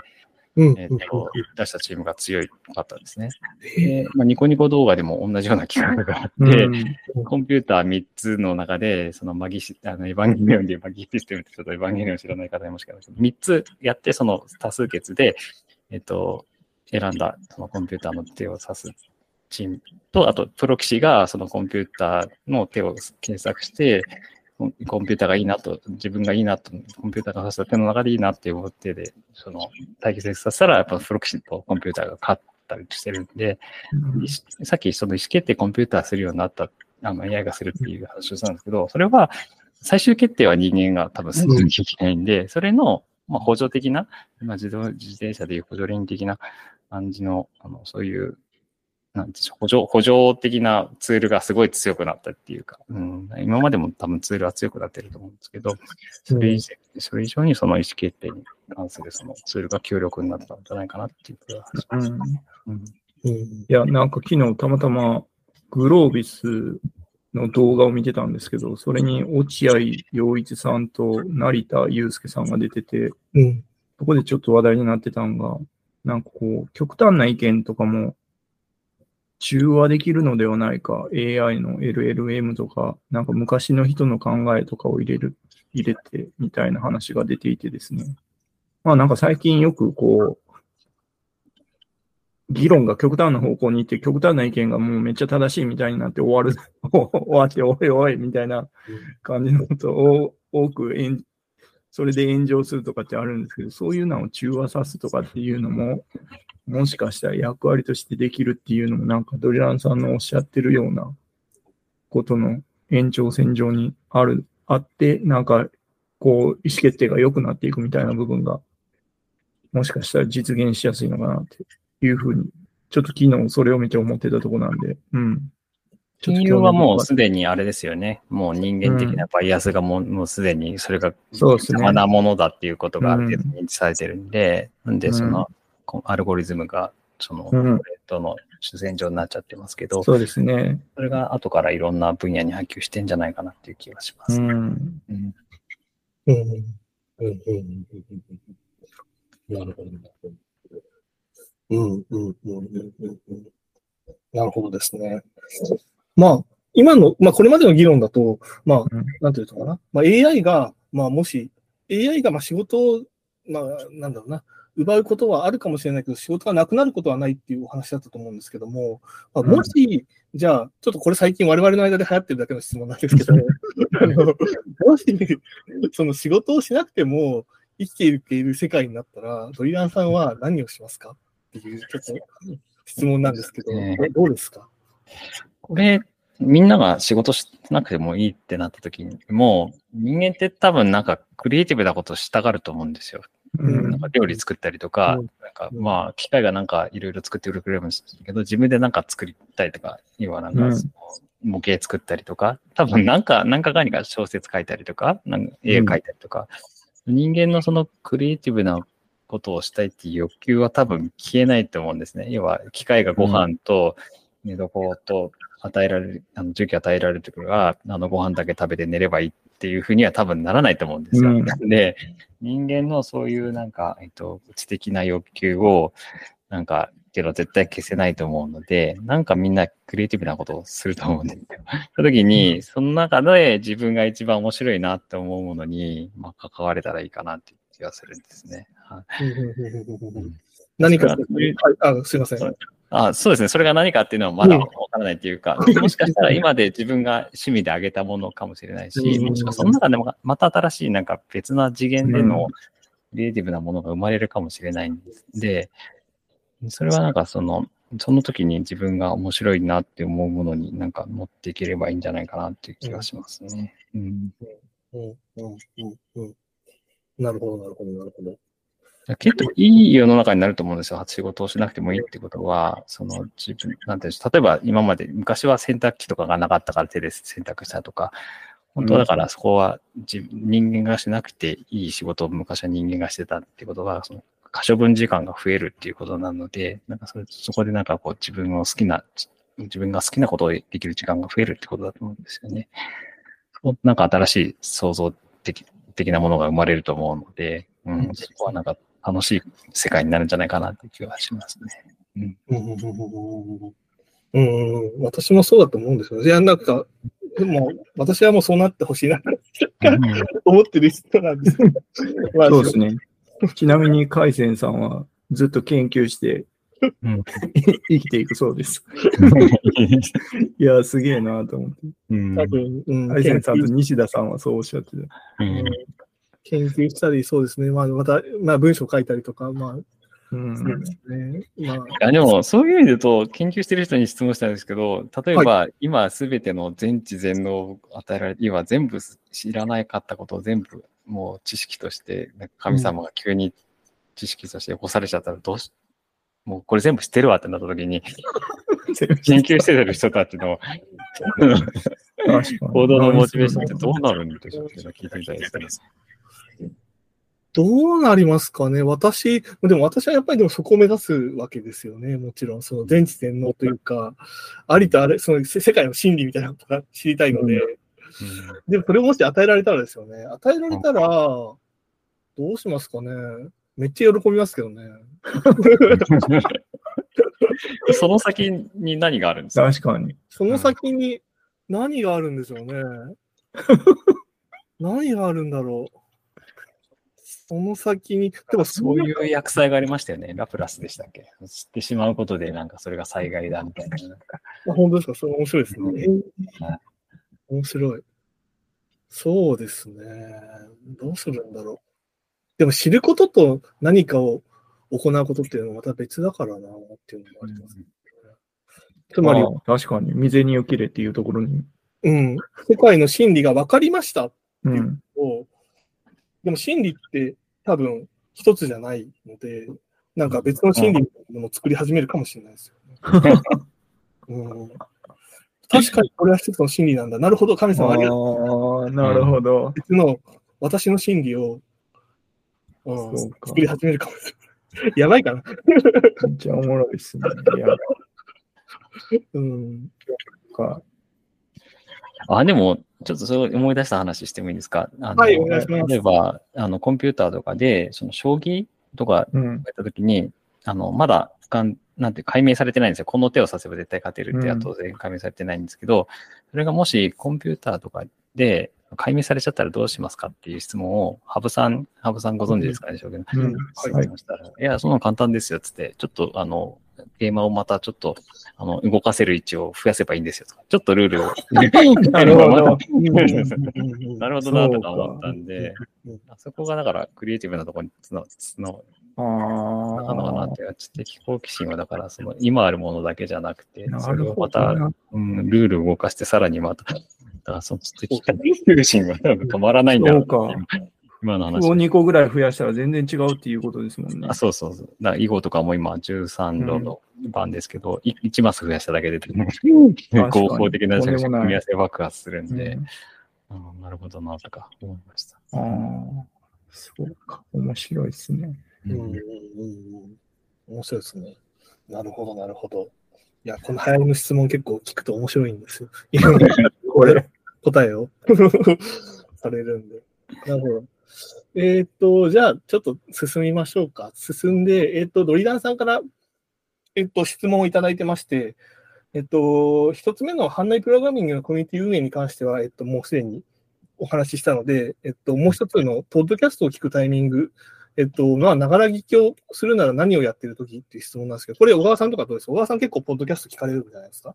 はい。僕めっちゃ聞いてます。で、ながら聞きするのは歩くとき、歩く、外を歩いているとき、外出するときは結構、ポッドキャストを聞くか、あと本とかも聞いたり、あ。オーディオブックうん。みたいな感じのことをやったりしているのと、あとはコードを書いてるときにも聞いてます。それ大丈夫なんですか？それちょっとね、気になってたんですよ。うんなんか、あの、私も選択してる時とかは別に、うんあの、選択に支障がないから聞いてるんですけど、うんコード書いてる時とだと、こう、なんか、うん聞きながらだと、やっぱインプットとアウトプットが同時じゃないですか。それってうんタスク的に可能なのかなっていうのをちょっと聞いてみたかったんですよ。多分その、そこまで気にならない時だけ聞いてるっていう感じだと思います。なんかこう、最初にやる時とかっていうのはうん。何も聞かないでやってますけど、うんうん。もう慣れた仕事のところはうん聞いてやったりしています。うん。だからなんか、うん。そうですね。そんな感じかな。働いてる時も聞いている時もあるし、うん。多くは、ポッドキャストを聞くのは歩いてる時がメインかと思います。うんうん。なんか、ドリランさんともちょっと似てるかもしれないんですけど、僕の場合はなんか、考えてることがあって歩いてて、なんか、ポッドキャストで聞いたこととそれがつながって、なんか、おそうか、みたいになるっていうようなことが、ニュースとか聞きながらいろいろあったりするんで、面白いなっていう感じがあります。うん。なるほど。ポッドキャストでどんなものを聞いてるんですか？僕は、なんかいろいろ聞いてますね。ニュース系も聞いてるし、テック系も聞いてる。でも、真面目なのが多いと思います。ああ、本当ですか？なるほど。お笑いとかはなく、うん。新聞系、報道系と、うんビジネス系とテック系、うん。あと福田さんの。はいはいはい。うんうんうん。かでですね、うん、知ってる人のポッドキャスト。あ、テラピョンさんのもうん。たまに聞いてます。はいはいはい。うん。なるほど、なるほど。えー、カイセンさんいつ聞いてますか？私は、ポッドキャストって本当に、なんだろう、うん。お笑いばっかり聞いてるんですけど、そうですよね。そうそうそう。言いましたっけ？なんかあの、うん。アンガールズのジャンピンっていうやって、そういうことよく聞いてるんですけど、なんか、あ、そう、あれですね。あの、暇な時に聞いてます。あ家で。暇な時に家で聞いてます。家、あ、家もありますし、移動時間もありますね。移動時間も聞いてますね。移動時間そう、なんか移動時間ってなくなった人多いじゃないですか、そのリモートワークとかで。うんなんで、そういう時間に聞けなくなった人が結構いるんじゃないかなって気がするんですけど。いやそうですよね。そうですね。移動時間か、まあ移動時間で聞けなかったら、なんか寝る前とかに聞き寝落ちしてますね。うん ね寝る前になんかずっと聞いてて、ああ、なんか楽しいなと思ってたらいつの間にか寝てるみたいな。わ。そうですね。そんな感じで聞いてますね。でドリランさんも結構、ポッドキャストとか聞かれるんですか？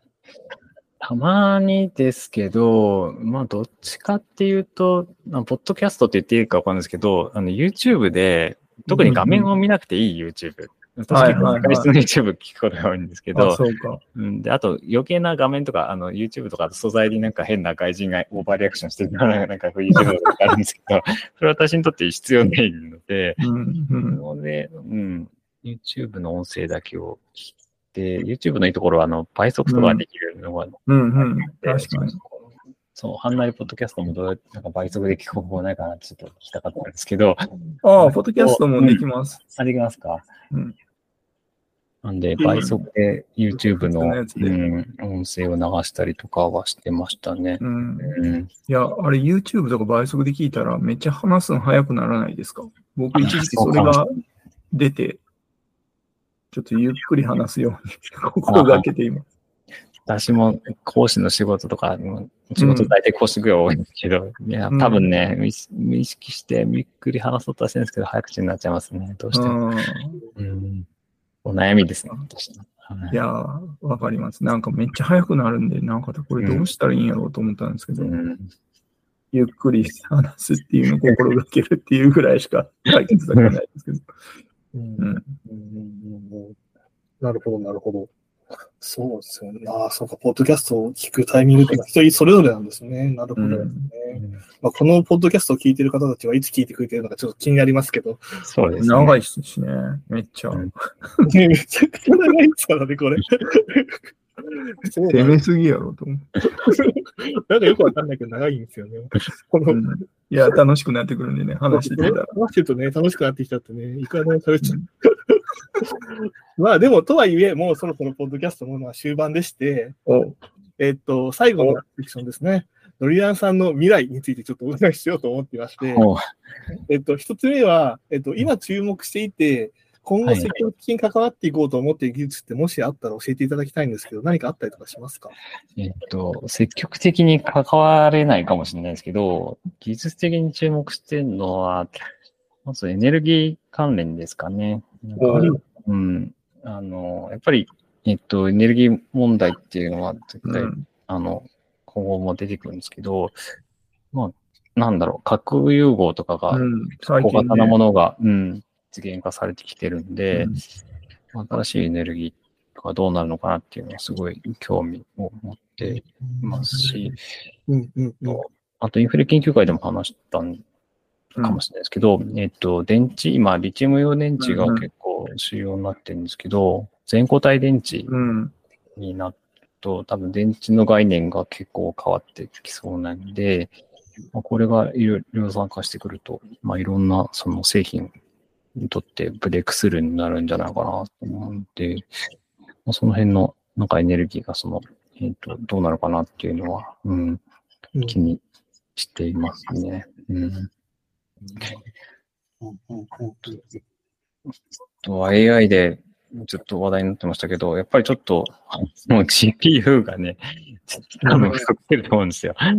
今、うん。うん。急激にね、あの、トランスフォーマーのモデルそうっすよね私も、あの、昨日サイバーエージェントのモデル動かそうと思ったら全然メモリ足んねえやって話になったん 結局、なんかその、今ってマイクロソフトも懸念してましたけど、NVIDIA に依存してる状況になってるじゃないですか。なんで、きっとなんかその、今 GPU じゃないかもしれないですけど、そういうマシンパワーとか、うんその計算リソースの問題が、こうやって出て出てくると思うんですよね。なんで、うん。それをなんか解決するような、まあ、技術が、まあ、と、なんか望まれるだろうし、なんか誰かなんかやるんじゃないかなっていう気はしますね。うん。その、技術って見ると、多分パスワードが結構なくなっていくのかなと思って、うん。パスキーが今出てますけど、ううん。パスそうパスワードレスの世界になった時に、まあどうなるのかなっていう、うん、うんセキュリティの概念がちょっときっと変わってくるのかなっていう気はするので。どうなんでしょうね。うんあるんでしょうね。すすいません、ちょっと今、パスキーっておっしゃったんですか？はい。全然知らなくて、あのはいどどういうお話なんですか？デバイスでに、今までってなんかログインするのにパスワードとか入れてたと思うんですけど、はい、はい、はい。それをデバイスで認証するような仕組みですね。なるほど、なるほど。その人しか持ってないので、うんパスワードが盗まれるとか、そういうことは気にしないで良くなると。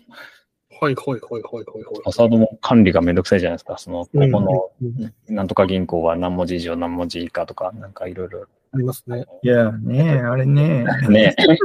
ワンパスでやっててもなんかこそうそう。なんか、いろいろそう設いうとこ定こうやってに依存したりとか、パスワード管理って多分、どんどんどんどんなんかこうサービスが増えるたびに、新しくなってそうですよきて、ね。そのセキュリティ関連は多分、そこでもうみんな嫌気させて、まあそっちに流っていくんじゃないかなっていう気がしますね。うんうんなるほど。いろいろ多彩ですね。そうですね。いんろんな視点から見られてうんる。もう一個いいですか？あの、はいはい。広告が、その技術、今って YouTube とか、うんその、検索とかで、検索、広告のモデルが、その、AI とかに変わったときに、広告のモデルどうなるのかなっていうのが、その、まあ、金融とかに、うんちょっとかじったりとかししてる身からすると、マネタイズがね、ちょっと難しいんじゃないっていう。そうっすよねどうやって解決するのかなっていうのはね、ちょっと気になりますね。うんうん、わかります。僕もなんか、うんそのあたり、気にはなっていて。うんちょっと気にしてんのが、AI がその、例えうんばスポンサーが出たとして、そのスポンサーにとって都合のいいことしか書いて答えをね。くれないような AI になっちゃうと、ね、うん。なんかその、どこぞのマスコミみたいになっちゃったりとかすると思うので、もうちょっと倫理的な問題が出てくるのかなっていう気は、うん、してますね。いや、そうっすよね。どうなるんやろう。んうん。う。検索、検索は検索ででも残りそうな気もするんですけど、うん量はへ確実に減るとは思うので、そうなんですよ。うんうんうんうんうん逆に広告出したい人からしたらどうしたらいいんやろうっていうのはそうなんですよしますよねこ。のビジネスモデルが今までマスメディアとかだったのがウェブにシフトしたけど、ウェブもなんかね、広告出す方がちょっとうん。今まで通りに出せなくなってくるどうすんだろうなっていう。うん。いや、逆になんか今、全然知らん土地でセミナーをやるとかっていうのを試みているんですけど、そういうなんで広告ってめっちゃ役に立つんですよね。広告出すと、やっぱ、現地に行かずして人を集めるみたいなことができるんですけど、うん。それできなくなっちゃ困るなぁっていうのはあるので、うん。うん。いや、なんか脳に、脳に信号を送ると思っている人に。結局、でも広告とかっていうのは、こう、どう欲しがっている人にその知識を届けるかとかっていう役割を担っている部分もあるん。で、確かにそれの新たな技術、新たな手法っていうのを開発するととん。でもないことになりそうです。マーケティングのあり方とかね、それに伴う技術がそうですよね必要になってくるんじゃないかなっていう気がします。いや、めっちゃ、確かにそうですよね。うんいや、面白なるほど、面白いですね。ちょい。っとナイスになったわ。なるほど、いろいろちょっとお話しいただいてありがとうございます。えっと、じゃあもうさ、えっと、最後の質問なんですけど、これもちょっと小川さんがですね、定番にしようっていうことで、これでも聞くと結構面白いんで、ちょっとお伺いしたいんですけど、うんドリガンさんのその人生の目標とか夢とか憧れとか、そういうものってあったりしますか？あもしあったら教えていただきたいんですけど。なんか 難しい質問ですね。うんはい。私がそうですね、あの、まあ、常々気になってるところって、なんかその、今多様性とか、なんか平等とか言われてるんですけど、あの、本当のなんかこう、フェアな状況、人にとっての平等って何かなって考えたときに、あの、教育の機会が、の、平等っていうのが必要かなと思ってるんですよ。で、なるほど今。の世の中のもん、ほとんどの、なんかこのいざこざって、その教育のぶす、なんか、不足してるところだと思うんですよね。エネルギー問題とか、なんかいろんな、その貧困の問題とか、うん。いろんなものが多分、その、本当は教育十分な教育がされていれば、解決していたかもしれない問題なんですけど、そこに多分あんまり目向けてる人っていうか、まあ、あの、例えば、えっと上の問題は、えっと、なんかお食べ物に困ってきたら食べ物あげればいいじゃないって、それで解決するような問題だとは思ってなくて、本当に必要なのはその魚の、魚を与えることじゃなくて、魚の取り方を教えることだとは思うんですよね。なんで、まあそう、なんていうの、その、今ってその人種ですとか、その性別とか、まあいろんなところでなんかその平等が叫ばれてますけど、うん。その平等のあるべきところになって、教育の機会が今って多分その所得の格差とか、その生まれた国とか、いろんなところでその、教育の機会が平等じゃないなと思ってるんで、今、その技、さっきの技術の話の 延長線になるんですけど、技術が発展すれば、その辺のハードルがだんだん、あの、フラットになるかもしれないなと思ってるので、技術が進歩していくにあたって、そういうみんながそういう、あの同じような、あの、教育を受けられる機会作れると、なんかもういい世の中になるんじゃないかなっていう気はするんですよね。なんで、昔ちょっと学校を作りたいなっていう目は子供の夢であったんですけど、今はちょっと考えが変わって、そうじゃ、もうそういう学校っていうちっちゃいわけではなくて、あのそういうみんながその世界中の中、おなあの、ありとあらゆる人が同じようなその教育を受ける機会、機会さえあれば、うん。あとはもうその、それを生かすかどうかはその人次第なんでうん、せめてその機会があるだけでも多分世の中っていうのはだいぶ変わっていくんじゃないかなって気がするので、まあそういう何か世界が来ればいいななんて思っています。はいうんおー素晴らしい。うんうんうんうん、めっちゃいいですね。うん。うんうん、なるほど。やっぱそれにはラージラングエージモデルと実践が必要。そうなんでしょうね。まあいろんな技術が多分それを後押しすると思うんですけど、まあそれをなんか独なんか独占、どっかの企業なりうんが独占するんじゃなくて、まあ、いろんな人が使うにはどうすればいいかなっていうふうになんかみんなが考えるのがいいんじゃないかなっていう気はしてますね。うん。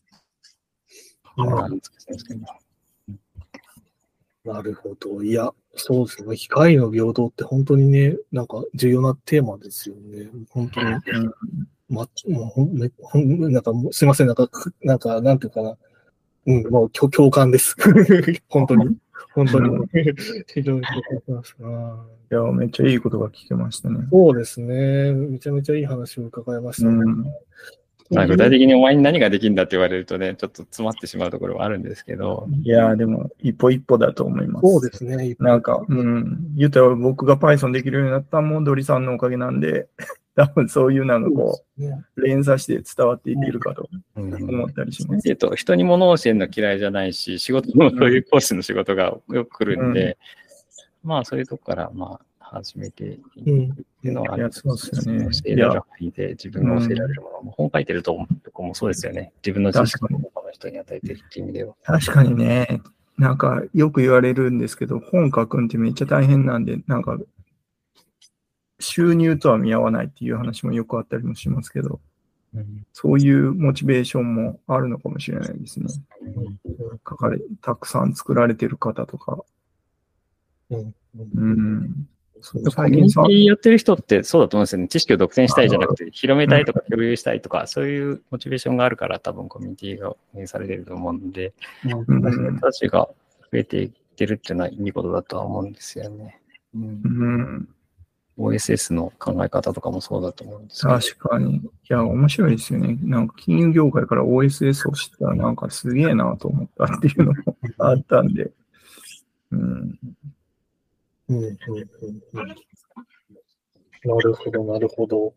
いや、本当なんか今日はめっちゃいろいろとお話を伺えて、話しすぎました。すみません。いやありがとうございますーよかったです。そうですね。じゃあ、そういうな、こんな、ここら辺で、じゃあもう最後のまとめに入りたいなと思ってるんですけど、いつも通り、ちょっと小川さんに振ってみましょうか。まとめとかなんか今日は。僕が言っていいですか？はい、どうぞ。お いつも僕なんですけど、いや、そうですね。ドリランさんとは、実は長いこと知り合いあるっていうので、うん。でもなんかこんな風にいろいろ話す機会ってなかなかなかったので、聞けてすごい良かったのと、あそうですね。関心が広いのと、なんかこういろいろお詳しいので、うん、今日もいろいろ聞いて、めっちゃ、あそう、そういうこともあったなと思いながらうん聞いてました。うん、学びとしては未然に起きれっていうのと、うん。バイハックに行け。詳しくなりたかったらバイハックに行け。と ね、そうですね。いうことだったと思います。はい。僕の、うん、いや、めっちゃ、これからもいろいろされると思うんで楽しみです。はい。そうですね。とても楽しみです、うんいや、いろいろ、またよろしくお願いしますという、引き続きよろしくお願いしますとこちらこそよろしくお願いいうします。感じです。そうですね。まあ、じゃあ、そういうことで、えっと、今日の、えっと、館内ポッドキャスト、シャープ Q は、えっと、ここら辺で終わりにしたいと思います。えっと、まあ、次回の予告なんですけど、次回もまた、えっと、お会いできる予定がありますので、また、あの、聞いていただけると幸いです。えーということで、今日は、えっと、スペシャルゲスト、ノリランさんをお招きして、えっと、いろいろとお話を伺いました。えー皆さんありがとうございました。さようなら。ありがとうございました。ありがとうございましたありがとうございました。